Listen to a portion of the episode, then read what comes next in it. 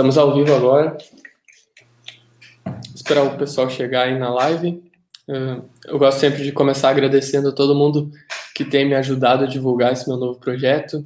Eu estou conversando principalmente com empreendedores, empresários que atuam e que têm as suas próprias empresas, para a gente saber como é que eles estão reagindo nesse momento de crise e também para a gente saber um pouquinho mais sobre a história dessas pessoas. Eu quero agradecer principalmente ao Jairo Ferreira, do Rádio Cidade, que tem compartilhado as lives no portal dele e tem aumentado muito a minha audiência. E para um projeto que está recém começando, eh, para mim é muito legal ver isso crescendo aos poucos. Eu estou no 12, se eu não me engano, é o 12 hoje, e a gente já tem tido muitas visualizações, muito mais do que eu esperava, então eu agradeço muito. Uh, hoje eu trouxe aqui a, a, Laura Milanese, é uma grande amiga da minha irmã, foram colegas por muito tempo. Uh, a Laura hoje trabalha com o agronegócio na família dela, então, Laura, se apresenta aí para o pessoal, uh, o que que tu faz hoje e, e o que que é e como que é o agronegócio da família de vocês. Boa tarde. A Paula acabou de mandar uma mensagem que está assistindo, então não posso errar muito aqui. o meu nome é Laura Milanese. Eu sou a terceira, a terceira geração do negócio uh, para o caminho de sucessão. Uh, nosso negócio começou no meu avô. Ele, ele tinha uma família muito humilde, a origem dele é muito humilde. Ele começou em, so, em sociedade com o irmão dele a fazer frete de suínos e de milho. Ele ia para São Paulo, comprava suíno magro, vendia aqui, levava suíno gordo para o frigorífico, comprava milho nesse caminho todo. Conseguiram uhum. comprar um mercado, que é o mercado milanese da Buriti, e com o passar do tempo eles conseguiram arrendar um pedaço de terra e foram indo. Então o meu avô acabou separando do irmão dele, uh, depois o meu avô acabou separando entre os filhos, e hoje meu pai já está fazendo esse processo de sucessão comigo com a minha irmã. Uhum. Uh, então, o que, que eu faço? Eu sempre brinco que eu sou estagiária porque eu faço um pouco de tudo. A nossa uhum. empresa, eu chamo de empresa porque a gente trata como se fosse uma empresa.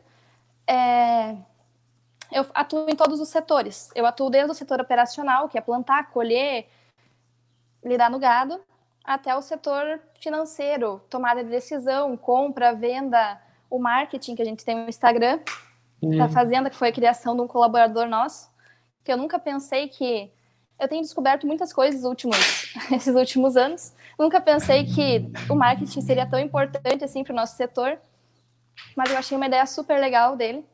Uhum. E eu auxilio em todos os setores. Então, a gente tem propriedade aqui no Sul e no Mato Grosso. Isso nos dá uma visão um pouco maior uh, na hora de tomar decisão. A gente tem um horizonte mais amplo, um pouco digamos, uma segurança maior de não colocar todos os ovos na mesma cesta. Uhum. As culturas que a gente trabalha, principalmente, é a soja, o milho, o feijão e o gado. Né? O gado, no Mato Grosso, a gente tem o gado de cria, que é onde a vaca dá, cria, dá, dá um terneiro, uhum. e a recria e a engorda, que é os três processos de, do gado. E aqui no sul, devido a gente ter menos área, e menos disponibilidade de pasto, porque a gente usa a maior parte das áreas para o soja, a gente faz só recria e engorda. Uhum. E eu queria saber, assim, de ti, Laura, quando tu era pequena, tu já sentia que tu queria trabalhar no negócio da família, ou foi algo que foi meio que, que tu foi se descobrindo ao longo do tempo?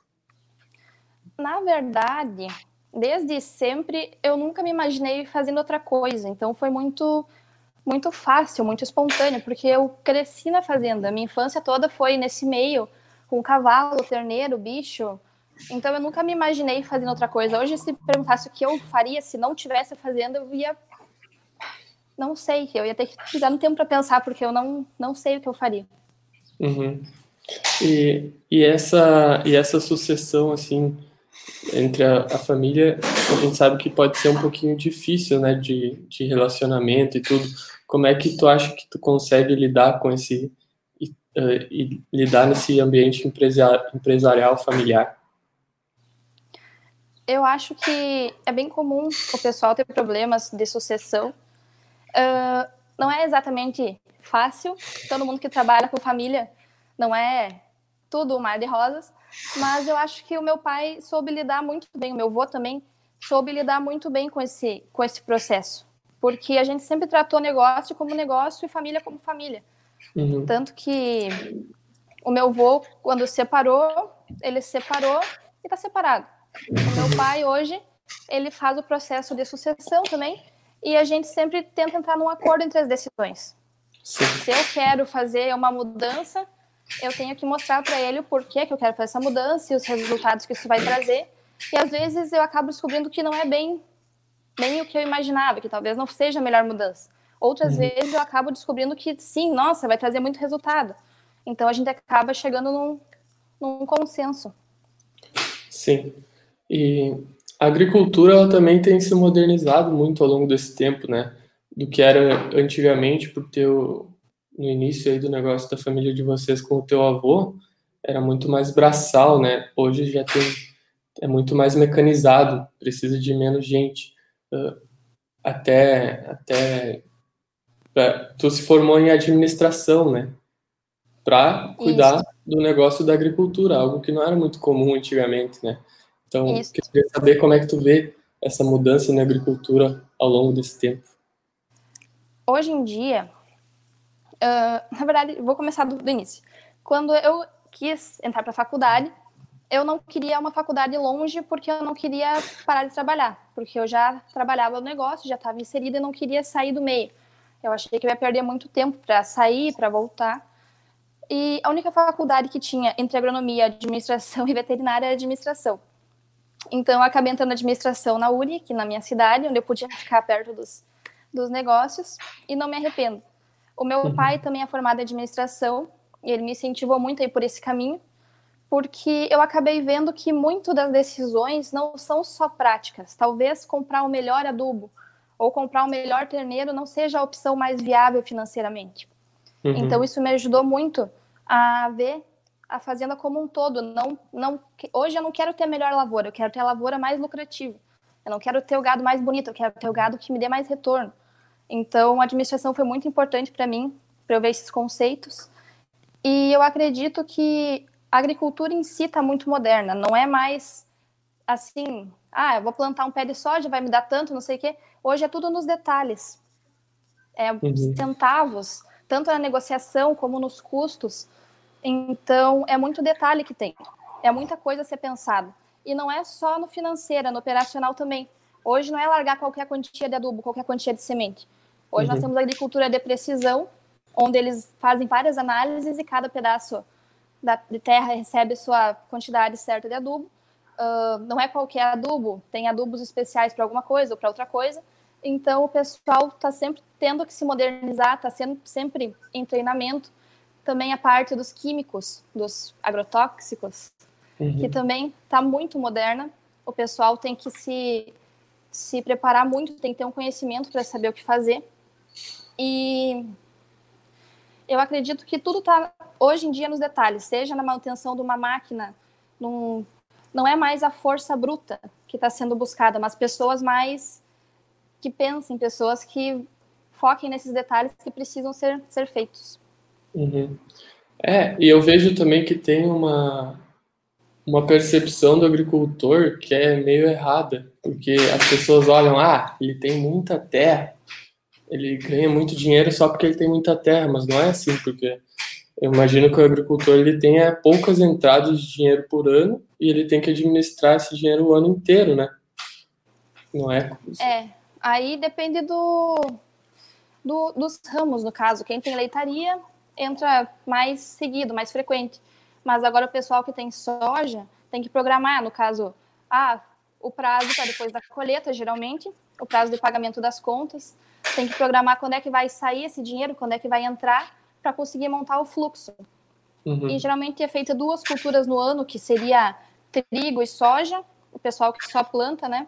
Ou então soja e aveia, ou ainda o pessoal que faz o uso com gado, tem uma entrada mais frequente, que qualquer coisa se aperta, vende um, um boi gordo, vende um tem recurso, sai mais seguido esses esses valores. Não é tão assim uma venda que nem o soja. Tu faz uma venda grande de soja, tem que calcular para onde é que tu vai apontar esse dinheiro, porque senão na outra ponta falta. Então uhum. tem que ter uma organização financeira bem bem pensada.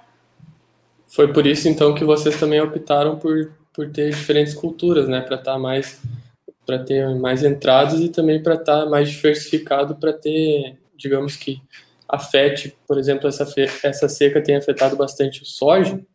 Então, talvez vocês estejam mais preparados para essas crises, né? É, essa seca foi bem complicada, porque para nós, o pessoal inteiro sentiu, mas eu posso falar especificamente do nosso caso. A gente perdeu mais de 50% da nossa produção. A gente tinha plantado, botado adubo, comprado semente, comprado químico para produzir X e a gente produz, colheu só metade. Uhum. E essa situação de estiagem agora está se agravando, porque agora nas culturas de inverno também a gente está tendo uma, uma seca, o pessoal não está tendo pastagem para colocar o gado, que agora, para quem não sabe, é a época da gente comprar terneiro, é a safra de terneiros, que daí a gente colheu soja e vai provavelmente nascer azevém ou aveia, e a gente coloca os terneiros nessa pastagem. Então a maioria do pessoal aproveita para desmamar os terneiros e vender, e quem precisa comprar nessa época compra. Só que com o uhum. pasto baixo e com a água baixa, não tem como a gente comprar o número esperado, desejado de, de terneiros. E uhum. para quem está vendendo também é ruim, porque eles também não têm pasto para manter esses terneiros mais uns dias. Então eles precisam se livrar, isso faz com que o preço acabe baixando para eles, né? E para nós complica porque não podemos ter todo, toda, todas as cabeças de gado que a gente gostaria, que a gente tinha já planejado e se preparado para ter. É, até a gente estava conversando antes que uh, o Brasil está sendo afetado meio que por aqui no nosso estado até quatro crises diferentes. A gente tem a, a crise da saúde do coronavírus, a crise econômica, a crise política agora, que está até fazendo o dólar subir, que é muito ruim para vocês, tu estava falando antes até, uh, e também a estiagem aqui no nosso estado. Uh, eu quero saber, então, eu vou te perguntar como que cada uma dessas crises está afetando o negócio de vocês, e primeiro eu queria começar com a do coronavírus, como é que o coronavírus tem afetado a produção de vocês? Uh, como a gente é um negócio primário, setor rural, a gente não pode parar efetivamente, porque senão vai faltar abastecimento. Então, a gente tem autorização para continuar funcionando, só que a gente está tomando algumas medidas de proteção, tentando remarcar alguns carregamentos de soja, ou quando algum, algum comprador não pode remarcar, a gente está tentando evitar contato, está deixando o motorista dentro do caminhão e sai apenas por necessário. E o pessoal que trabalha lá fora trabalha num espaço grande, num espaço aberto. Isso uhum. faz com que a contaminação, o risco de contaminação seja menor. Cada um tem o seu trator, a sua máquina, o seu, suas ferramentas, então cada um já trabalha meio isolado, então não seria esse o, o maior problema. O maior problema seria os carregamentos de gado, carregamento de soja. Os motoristas são estranhos, né? Que a gente não sabe onde eles passam e, e podem acabar trazendo o vírus para nós. Sim. Mas nós estamos tomando essas medidas. O pessoal que carrega usa máscara, o pessoal usa álcool em gel, tenta não sair, deixar o motorista sair do caminhão. Uhum. E tem afetado na velocidade de distribuição, alguma coisa assim? Olha, por enquanto para nós não. Uhum. Tirando o fato da gente querer remarcar algum, algumas coisas, mas por enquanto tá tá saindo tranquilo. Sim. E a, e a parte da estiagem, então, tu chegou a comentar. Eh, eu queria saber se, o que, que vocês estão buscando agora nesse momento para tentar alguma alternativa para driblar meio que essa crise aí da seca. Tem alguma coisa que pode ser feita? Ou o que, que vocês estão pensando no momento? Olha, não, não tem muito que possa ser feito nesse momento. É só esperar a chuva. O máximo que a gente pode fazer que a gente já, já tem feito desde a soja, é um planejamento financeiro para pegar alguns financiamentos estratégicos, fazer algumas vendas gado antecipada para liberar mais pasto para a gente conseguir comprar os terneiros. Uh, e é isso, e planejar o ano que vem Ano que vem também planeja uma estiagem forte. A gente vai buscar segurança no gado e vamos, vamos ver o que, que vai acontecer. E essa crise política que a gente está passando aqui no Brasil, que tem feito aumentar o dólar, provavelmente o dólar vai aumentar ainda mais com os pronunciamentos que foram feitos uh, dois dias atrás, até ontem anteontem. Uh, eu queria que tu me explicasse um pouco a relação da agricultura com o dólar e como que, que a agricultura está sendo afetada com isso. Assim, a agricultura, o Brasil é o maior exportador de carne bovina do mundo.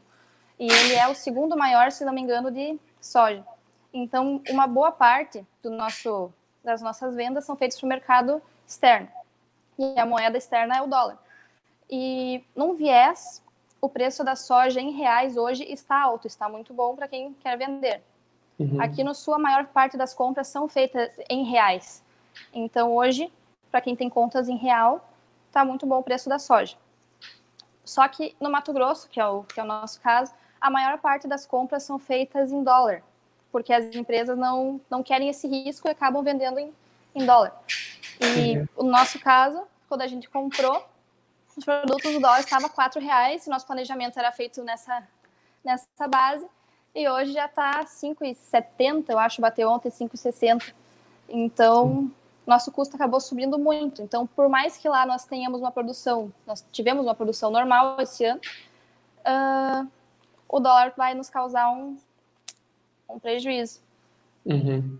É, ninguém ia prever assim, que, o, que o dólar ia subir tanto como subiu no É, que ia acontecer tudo junto, né? Saúde financeira, política. É. E eu queria saber assim, como é que tu acha que Hoje o, o agronegócio ele é o setor mais importante assim do Brasil, é o maior exportador, se eu não me engano. Então a gente é extremamente dependente desse setor e tem tem esses fatores aí, essas crises têm agravado muito a situação econômica de todos os agricultores. Então eu queria saber assim como que tu vê uh, essa crise meio assim na agricultura afetando a economia em geral aqui do nosso país assim, eu acho que vai ser um baque muito severo para todos. Porque a maior parte do pessoal acabou. A gente teve sete anos muito bons para a agricultura, os anos passados, e a maior uhum. parte do pessoal acabou fazendo muitos investimentos. Uh, comprando silos, comprando máquina, comprando trator, e agora esse retorno não vai ser o esperado. Porque, claro, a gente não planta esperando que, que não dê. Sim. Então, eu acho que vai ser um grande problema para a agricultura. E para os outros setores, eu acho que vai ser muito complicado, que nem para o turismo, que nem a gente estava falando. Uhum. Eu não sei como é que. Não, é, os próximos passos, agora, os próximos meses, é tudo muito incerto, não tem como a gente saber o que vai, o que vai acontecer. O que a gente pode fazer é dar uma segurada nos gastos e esperar. E se guardar para ver o que, que vai. as oportunidades que vão surgir. Sim. É, com essa crise também vão surgir muitas oportunidades. Ah, claro que passando todo esse período de, de instabilidade que a gente tem passado, vocês têm já alguma visão assim do futuro ou tá muito tá tudo muito meio que que escuro nesse momento, vocês não conseguem enxergar que vocês estão já se planejando para o futuro para para ampliar alguma coisa ou vocês estão no momento mais de segurança? a gente tinha um plano do, uhum. das nossas atitudes, do que a gente ia fazer, só que para frente é um ambiente muito. A gente tinha olhado várias projeções de dólar, projeções de, de clima, só que com essa crise do corona é, é muito incerto. E uhum. a situação política do país também é muito incerta. A gente não tem como saber se esse dólar vai ir a 8, se vai voltar para 4, se vai. O que, que vai. Então, são vários cenários aí que estão se abrindo, mas nada muito certo. Uhum. Então, o nosso, o nosso foco agora é tentar uma, uma segurança aí, por enquanto, para ver o que, vai, o que vai se abrir. Legal. E, e assim, tu observando como agora tu tá mais envolvido assim nos negócios da família, na tomada de, de decisão, como que tu acha que essas crises que estão acontecendo nesse momento uh, estão te ensinando para melhorar o negócio de vocês? Que, quais lições que tu está tirando desse momento? Assim, a gente já tem um plano de, de contingência. Eu nunca tinha, desde que eu, eu comecei a agir junto com meu pai, uh, eu nunca tinha passado por um, eu administrando, por uma crise. Uhum. Então agora é o momento que eu estou vendo muitas oportunidades, que eu estou vendo muita coisa aparecer, muitos negócios aparecerem, e eu estou conseguindo pesar mais o que vai ser melhor, o que não vai ser. E a gente tem essa segurança que é o gado, que meu pai sempre me falou que o gado é muito mais seguro que a, que a agricultura, e hoje eu consigo comprovar isso, que o gado, tendo seca ou não, ele sofre, mas ele consegue se manter, consegue se recuperar. A agricultura se perdeu metade, perdeu, não tem, não vai voltar. Uhum. Então é uma, uma lição importante que, que eu já sabia, mas eu pude comprovar e eu vou, vou levar para a vida, vou levar para frente. E nessa questão da seca, será que tem alguma coisa que vocês podem fazer para não sofrer mais com isso no futuro? Ou é muito uma questão de, de mesmo esperar a chuva chegar? Tem alguma. Porque até que no estado a gente teve algum, uma seca muito forte anos atrás teve vários agricultores que foram pegos de surpresa, mas mas que mudou até o cenário assim da agricultura aqui de das pessoas terem as próprias reservas de água, assim, né?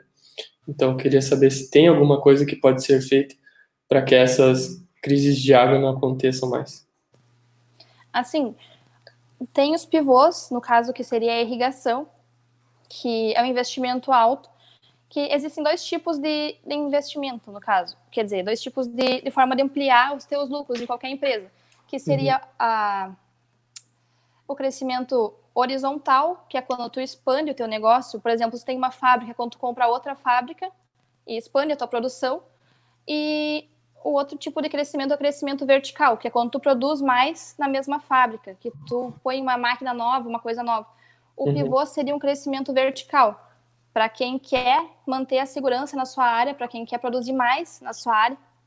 Então, eu não diria que é o nosso caso, porque a, gente possui áreas arrendadas e o pivô seria uma obra fixa. Então, para muita gente não seria o ideal.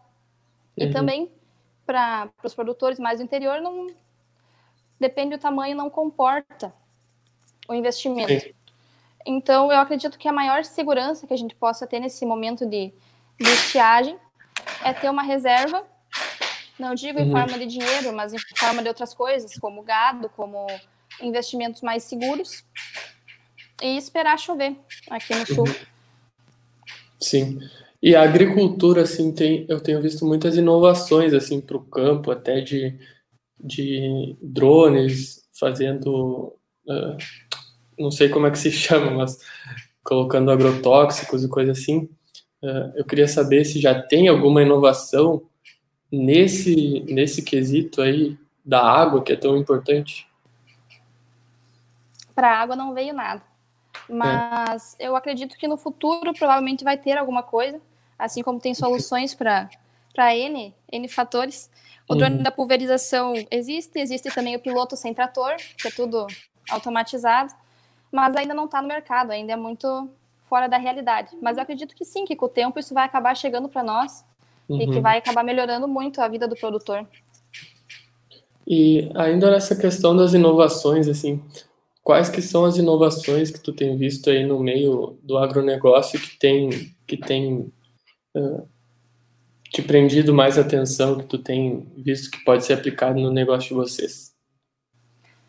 Uh, na parte do, da pecuária, eu vejo manejo um manejo muito mais intensivo, que em lugares onde tu botava meia vaca por hectare, uma vaca por hectare, hoje nós estamos conseguindo botar até 16. Então, é um, aumento, é um crescimento vertical. E uhum. eu acho que essa tecnologia é muito importante, tecnologia da alimentação, de coxo, de suplementação mineral, núcleo. E até o próprio manejo no curral, que não precisa ser mais aquela coisa bruta, que hoje em dia os frigoríficos até nem querem por causa dos hematomas. Uhum. Então, isso consegue nos trazer muito benefício na parte, principalmente de bem-estar animal e de rendimento que esse animal vai nos trazer. E na parte da agricultura, uma coisa que me chamou muita atenção foi esses controles digitais, que nem uma coisa que eu nunca tinha pensado em usar, mas eu estou usando bastante, é o Drive. O Google Drive, para quem não conhece, são planilhas online, que eu consigo fazer a gestão de várias propriedades, todas juntas na mesma planilha, eu consigo ter acesso a uma visão global dos dados e ao mesmo tempo específica, porque cada fazenda acaba lançando na sua planilha, eu consigo ver e já me gera um relatório de tudo que está acontecendo. É uma ferramenta gratuita. Então eu vejo muita inovação nesse, nesse sentido. E também que antes da crise nós já usávamos muito a, a chamada por vídeo, a telechamada, por nós, por nós termos propriedade aqui no Sul e no Mato Grosso, e eu acho que isso vai fazer, ficar cada vez mais forte, vai dar uma, uma confiabilidade maior nisso. E também na parte agrícola, é isso que eu te falei. Hoje em dia tem GPS, a gente consegue fazer tudo, tudo exatamente como deve ser feito. Tem agricultura de precisão, onde as máquinas jogam exatamente o que precisa ser jogado por cada de adubo, de semente, por cada hectare. E também uh, a eficiência, né? A eficiência dos adubos, a eficiência dos químicos, isso nos, nos permite produzir muito mais no mesmo uhum. espaço. Uhum. Porque antigamente os produtos não eram tão eficientes como são hoje, e não é só os produtos, é a forma de aplicação, o maquinário de aplicação é muito mais preciso, e também eles estão desenvolvendo produtos adjuvantes, que chamam, que melhoram muito a qualidade da, da aplicação, reduzem a deriva. A deriva é quando tu aplica e o produto sai voando, então a gente uhum. consegue melhorar muito a nossa eficiência no, na aplicação com o mesmo o mesmo produto. Uhum.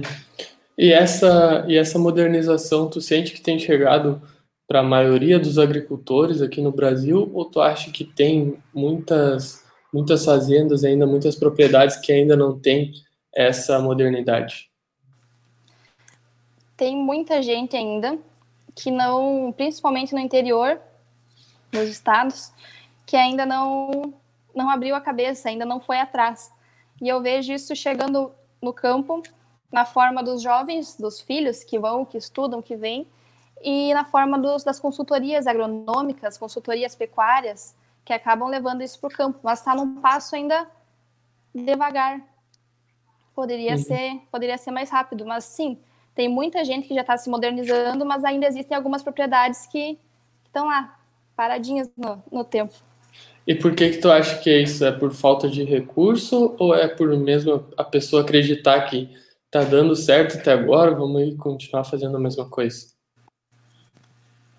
O maior problema que eu vejo hoje nas propriedades é a sucessão. Porque uhum. muitas vezes o que acontece é que os pais mandam os filhos estudar na cidade e os filhos não querem mais voltar, acabam tomando outros rumos, acabam virando médicos, advogados, e não querem mais aquilo lá. Então, isso acaba dando uma desmotivada no pessoal. No, no caso, ah, por que, que eu vou melhorar se o meu filho não vai, não vai, não tem ninguém para dar continuidade no meu projeto? Uhum. Então, isso acaba estabilizando um pouco. E também a questão dos custos, né? o pessoal acaba olhando muitos custos. Não, por que, que eu vou investir nisso se eu faço desse jeito e ainda dá certo? Por que, que eu vou comprar um, um sal mineral mais caro se o que eu uso, se o sal branco que eu uso está bom?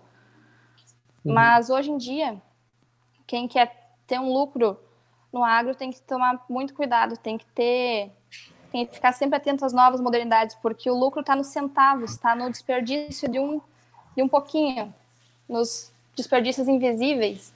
Uhum. Então está tudo muito nos centavos, muito, muito apertado. Sim.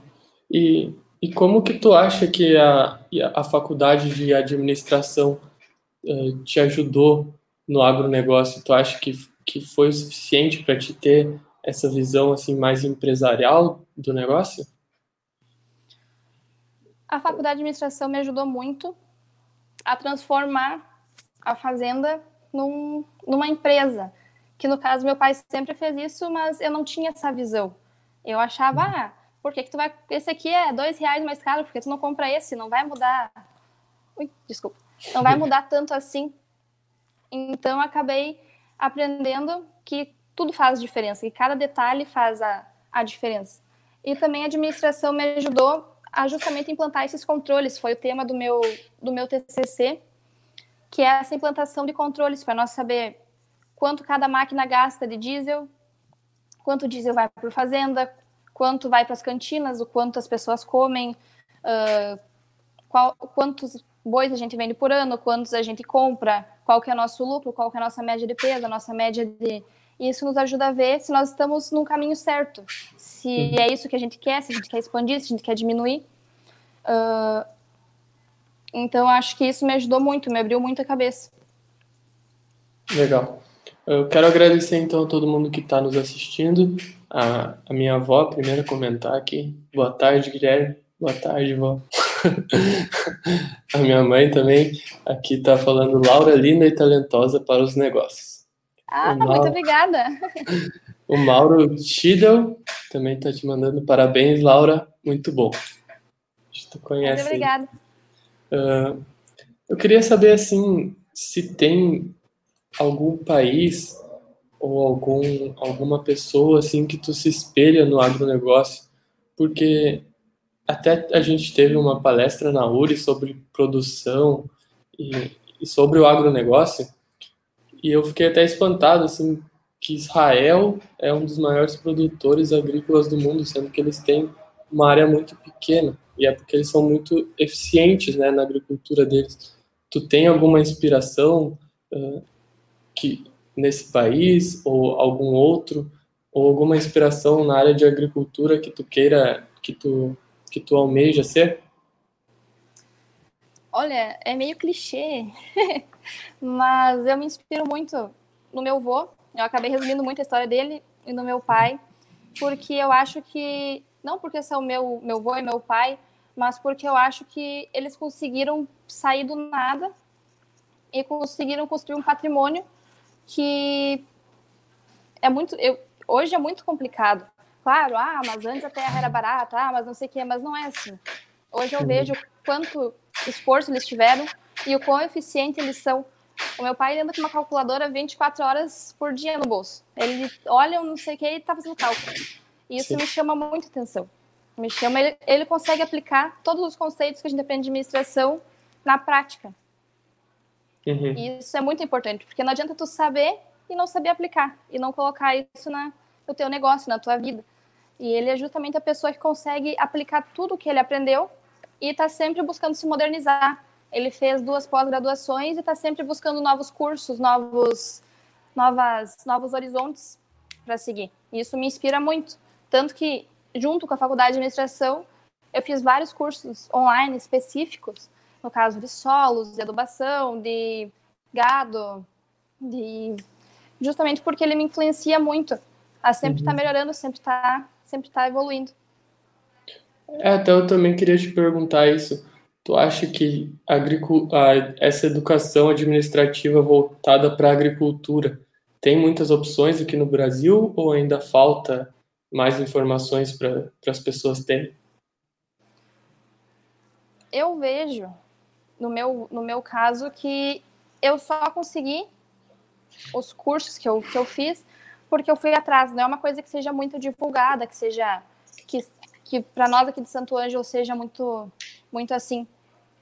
Hoje nós temos o curso técnico IF, que também está dando uma, uma, um curso de técnico em agricultura, tem a faculdade de agronomia, então eu acho que isso vai acabar chegando aqui para nós. Mas eu não vejo que seja muito divulgado, não. Uhum. Até eu fiz uns cursos muito interessantes ano passado com algumas universidades uh, que são voltados para o agro, eu achei muito interessante. E eu acho que esse caminho vai começar a se abrir cada vez mais, porque as coisas estão ficando muito específicas, muito. Como eu falei, eu fico repetindo, mas é que eu não sei exatamente como explicar que tudo é no detalhe. Por exemplo, o que me faz comprar um sal de dois reais em vez de comprar um de 1,50? A concentração de dois é maior, no caso, vai gastar menos por cabeça, não por, por quilo. Então, a gente acaba tendo que praticar isso, né? viver isso, e também ter as pessoas que nos orientem a como seguir esse caminho. Uhum. É, eu acho também que não é divulgado muito porque é uma concepção meio nova que as pessoas estão tendo, né, do campo, que antigamente não era assim de tu ter meio que administradores para tocar um negócio mesmo, né? Era meio que, ah, vou plantar isso daqui e vou ver o que que dá no final, quando eu for quando eu for receber, mas não é bem assim, né? Hoje não. tem mudado muito. É. Uh, Então, a Paola Brauner também comentou aqui, boa tarde. A Lau juntou a minha família toda para ouvir vocês, tá? Então, muito obrigado. Aí, ah, muito obrigada. Então, deixa eu ver o que mais a gente pode falar. Uh, ainda na, no setor de agricultura, uh, tem alguma coisa que, que os agricultores que estão nos ouvindo, o que, que tu acha que tu poderia falar para as pessoas assim que, que estão no agronegócio? O que que tu considera a parte mais mais importante de, da gestão uh, desse negócio? O mais importante para nós, com certeza, é a administração.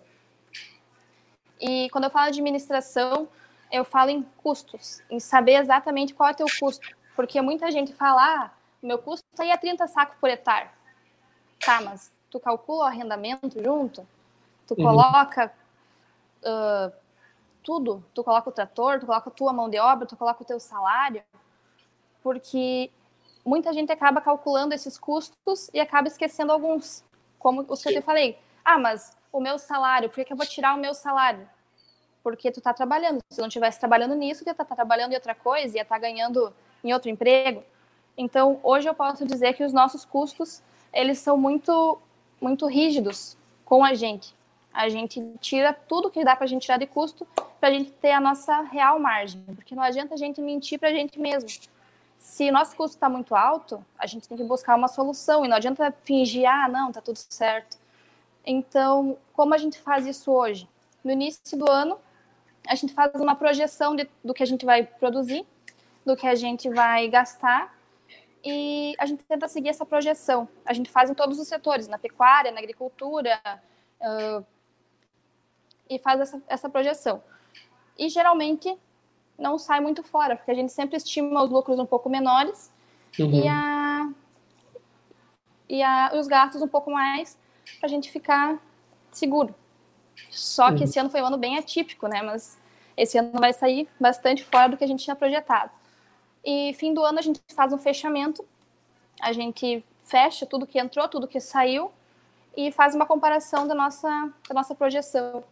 Tirando isso, a gente tem uma planilha semanal que a gente consegue controlar tudo que está entrando e saindo.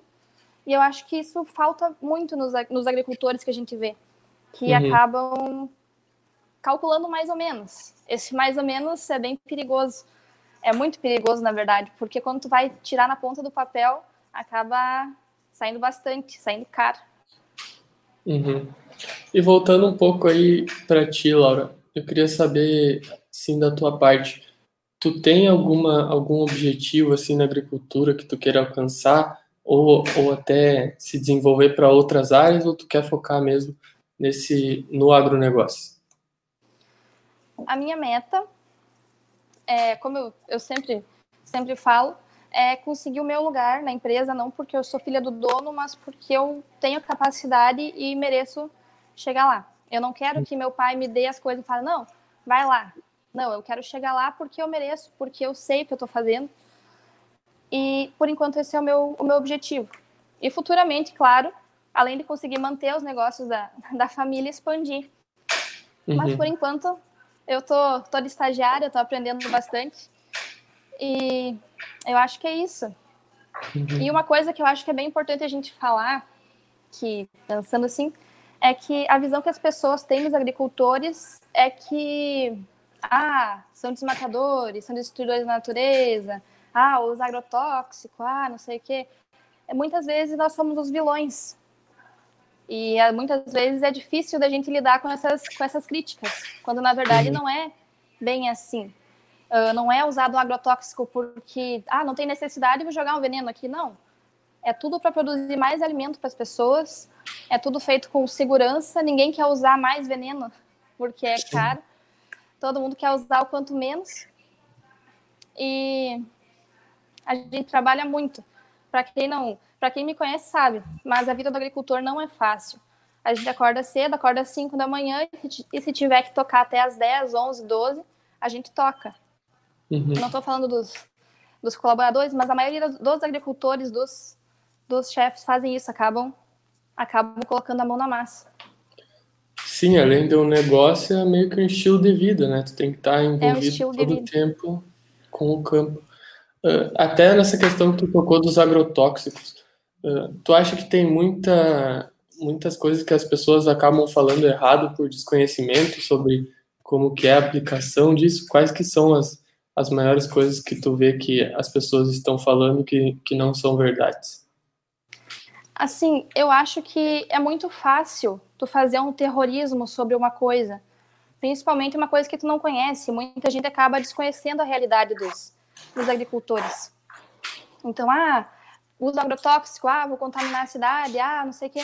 Mas não é bem assim. Hoje, como eu falei, existem produtos, existem técnicas e aplicadores que reduzem essa deriva, que reduzem o uso do agrotóxico. Quanto uhum. menos agrotóxico a gente usar, melhor para nós, mais economia para nós, mas também a gente não pode perder a nossa produção, porque para nós é o que vai nos manter vivos, e para o mundo é o que vai manter a, a mesa cheia. Uhum. E em relação ao desmatamento, eu vejo muito, muito pessoal falar, só que hoje, se tu for olhar as normas, a gente tem que ter a CAR e a LAU, que são dois certificados de, de terra, que a gente tem que manter uma reserva uh, é 20% da nossa área tem que ser de mata, mata nativa. Uh, e se tiver um rio, é 50 metros para um lado e 50 metros para o outro, que tem que ficar todo o comprimento do, do rio, do, do lagoa, uh, lagoa não, perdão, é sanga, córrego. Eu não sei exatamente as normas, uhum. as normas ambientais, mas o ponto que eu quero chegar é que as maiores reservas, nossa maior reserva de, de mata, estão dentro das propriedades rurais estão dentro da, uhum. dessa reserva que a gente tem que deixar. Ah, Sim. bom, mas e se eu não deixar essa reserva? Se tu não deixar essa reserva, nenhuma empresa pode comprar de ti. A gente só pode vender para as empresas se nosso cadastro ambiental tá ok. Uhum. Se, que nem Marfrig, é uma empresa, um frigorífico grande, não compra JBS, ADM, Bung, nenhuma dessas empresas maiores internacionais eh, que vendem, exportam, não são liberadas para comprar. Uhum. É, uh, eu queria também saber, assim, na tua concepção, se tem, se tem muito espaço ainda para o agronegócio crescer aqui no Brasil, embora ele já seja o principal setor. Eu acho que sim. Eu acho que o agronegócio está recém gatinhando no Brasil, tem muita coisa que pode, que pode acontecer. Como eu te falei, tem a, a, o crescimento horizontal, que é onde a gente expande que é o que está uhum. acontecendo uhum. no Brasil, muita gente expandindo, muita gente crescendo, e o crescimento vertical, que é onde a gente vai começar a entrar, que é onde alguns já estão fazendo, mas muita gente vai começar a entrar, que é o aumento da produção na mesma área, com técnicas de variedades de pasto nova, variedades de soja nova, a intensificação da adubação, intensificação da, da água, dos, no caso irrigação, o uso de alguns químicos mais mais eficientes, e, essa, e, isso vai começar a modernizar muito mais o agro. Eu acho que o agro no Brasil tem, tem tendência de crescer, sim. Uhum. Bom, é, eu acho que a gente já conseguiu cobrir todos os pontos que, que a gente queria cobrir aqui, Laura. É, tem alguma mensagem que tu quer deixar aí para o pessoal que está nos escutando? Que tenham paciência com os agricultores, que busquem se informar antes de espalhar algumas fake news, algumas coisas. E paciência que eu digo é que muitas vezes os caminhões andam devagar, as máquinas andam devagar, os tratores andam devagar, tem que passar na estrada. Mas isso não é só para o nosso bem, é para um bem maior, é para o bem do mundo. E a gente sempre busca fazer o nosso melhor, com, com a maior segurança e com a maior eficiência para evitar o desperdício de todas as nossas matérias, matérias-primas. Beleza, então. Muito obrigado, então, Lara, por ter, por ter aceitado fazer parte desse meu novo projeto. Uh, eu consegui aprender muito contigo sobre agricultura e, e, eu acho que tu vai ser uma, uma ótima administradora aí para o negócio da, da tua família. Quero agradecer a todo mundo que nos acompanhou e comentou aqui no vídeo. Amanhã eu vou estar de novo às 4 horas ao vivo no Facebook e no YouTube, então espero vocês lá. Então tá, um abração aí para todos vocês. Muito obrigada. obrigada por terem assistido. Espero que eu tenha conseguido ajudar alguns de vocês. Um abraço, até mais. Um abraço, tchau.